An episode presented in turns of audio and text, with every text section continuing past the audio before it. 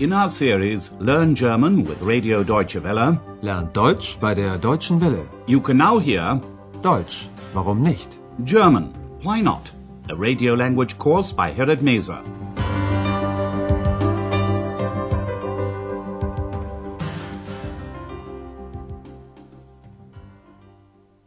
Liebe Hörerinnen und Hörer. Hello and welcome back. Today you can hear lesson 3, Hotel Europa, Hotel Europa. If you remember, we tried out a few experiments in the last program to make you aware of the various techniques you can use to help you understand a new language. As a reminder, here's an example from the last lesson. Listen to the following extract and think of all the things you associate with the sounds. Eine Vorlage geben, dann abgespielt zu Brehme. Brehme, was macht er? Tor! Tor! 2 zu 0 durch Brehme! Tor! Welt ein Tor! Ein italienisches Tor! That, of course, was a scene from a football match. You can also guess where the scene took place, that one of the words you heard probably means goal, and that the cheering was in response to a goal being scored. To help your comprehension of a new language, you can also listen out for words you may know from English or French or another language. Listen to the next example and see if you can recognize any words which will help you to guess the subject matter or theme. In German, Thema. Thema unserer heutigen Sendung ist eine Reportage über Studenten, die Philosophie und Medizin studieren. The subject under discussion is a report, in German Reportage, about students, Studenten, who are studying, studieren, philosophy, Philosophie, and medicine, Medizin. Today we'd like you to use a technique you learned in the last lesson. Whenever you hear a voice, you can make certain assumptions about the speaker. Now we're going to introduce you to the characters involved in this language course. You already know Andreas. Listen to his voice. What sort of person is he? Menschen. Der Mensch. Hm. Wie ist der Mensch? That was Andreas. He's a young man about 25 years of age. Perhaps his voice reminds you of someone you know and like. Now Andreas will be introduced to you in the polite form of address. Mr. or Herr, and then by his first name and his surname. Das ist Herr Schäfer. Andreas Schäfer. Another character in the language course is Dr. Thürmann. Listen to the following scene. What does it tell you about Dr. Thürmann? Ach, Frau Müller, wie geht's denn? Danke, gut. Wie? Was sagen Sie? Mir geht es gut. Danke. Dr. Thürmann is older than Andreas, as you could probably tell. He also speaks loudly because he's hard of hearing. What else can you assume from his voice? Do you think he's a warm-hearted person? Well, that's something you'll find out during this course. And now Dr. Thürmann will be introduced by his title and his surname. Das ist Herr Dr. Thürmann. And now here's the third character in the language course. Listen carefully.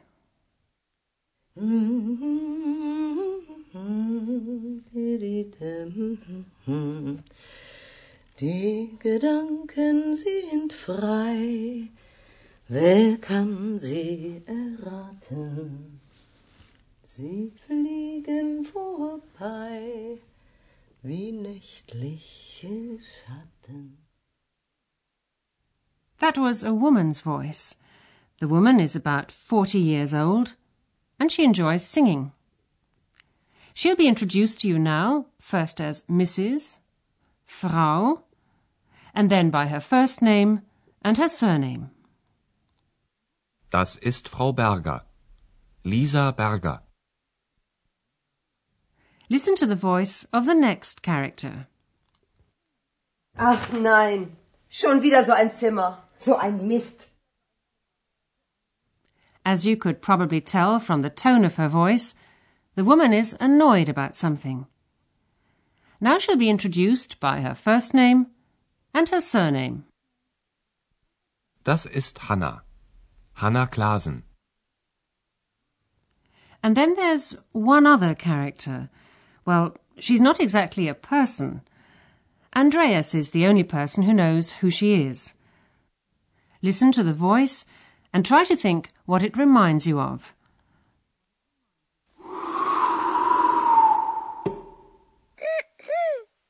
Hallo. Hallo. Da bin ich.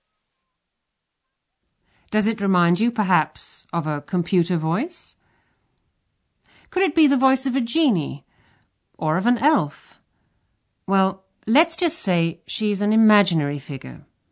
She can speak and understand German. And although she's invisible, her voice can be heard loud and clear. Of course, this is a situation she enjoys taking advantage of, much to Andreas's dismay. How did she meet Andreas? Well, that's another story, and we'll tell you more about that in Lesson 8. At this point, let it suffice to say that she's called X, which in Latin means out of. It's a name Andreas thought up. So now you're familiar with all the main characters in the story.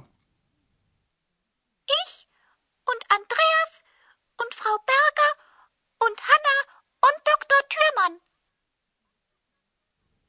If you listen to the next two scenes, you'll find out where the story takes place. You may have heard the first scene in the last lesson. A man, Dr. Thürmann, hails a taxi. Where does he want to go?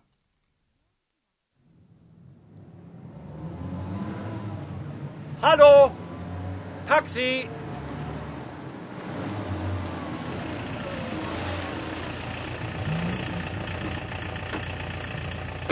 Guten Tag.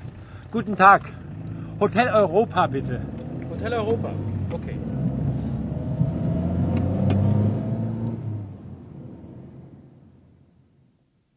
Dr. Thürmann asks the taxi driver to take him to a hotel, the Hotel Europa. And now for the second scene. A telephone conversation between Andreas and Dr. Thürmann. Where does this scene take place? Listen carefully to what Andreas says.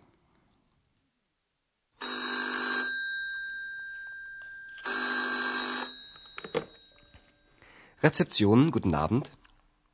Wer ist da? Rezeption. Hotel Europa. Wer? Wie bitte? Hotel Europa. Rezeption. Andreas is in a hotel. He picks up the phone and says, Rezeption. Reception. The language course takes place at the Hotel Europa, where Andreas works as a porter. Frau Berger is the hotel manageress. Hanna is the chambermaid. Today you've learned some new expressions, which we'll explain in a moment after the melody.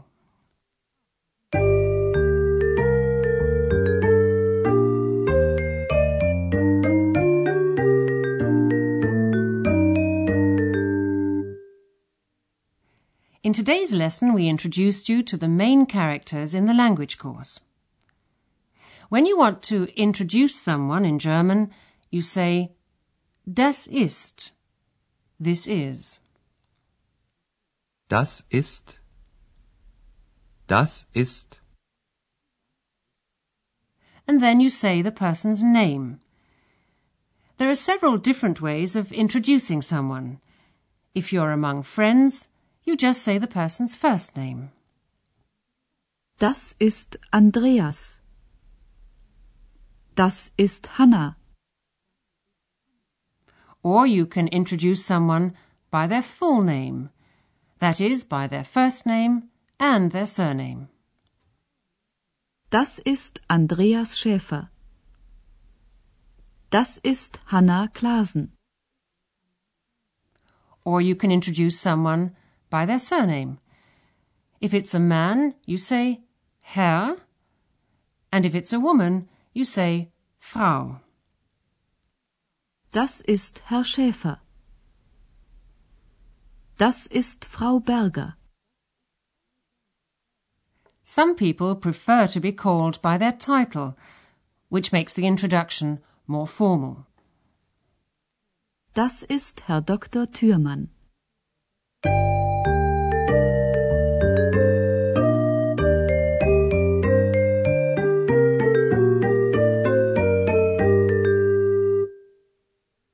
Finally, for today, listen to the conversation between Andreas and Dr. Thürmann in the hotel once again. As you're listening, try to find the answers to these questions. Where does the scene take place? What sort of conversation is it? Who is talking to whom? And what are they saying?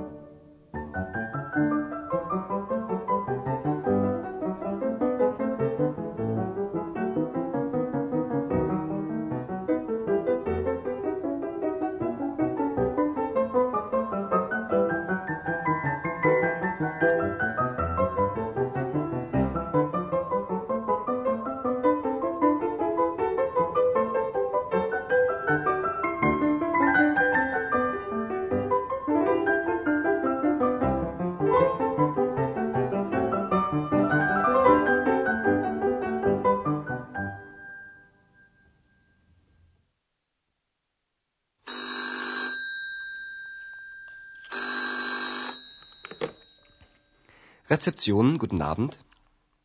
Wer ist da? Rezeption. Hotel Europa. Wer? Wie bitte? Hotel Europa. Rezeption. To find out what Dr. Thürmann wants from Andreas, join us in the next program. Until then, goodbye for now. Bis bald. Auf Wiederhören. You've been listening to our language course Deutsch, warum nicht? A production of Radio Deutsche Welle in cooperation with the Goethe Institute in Munich.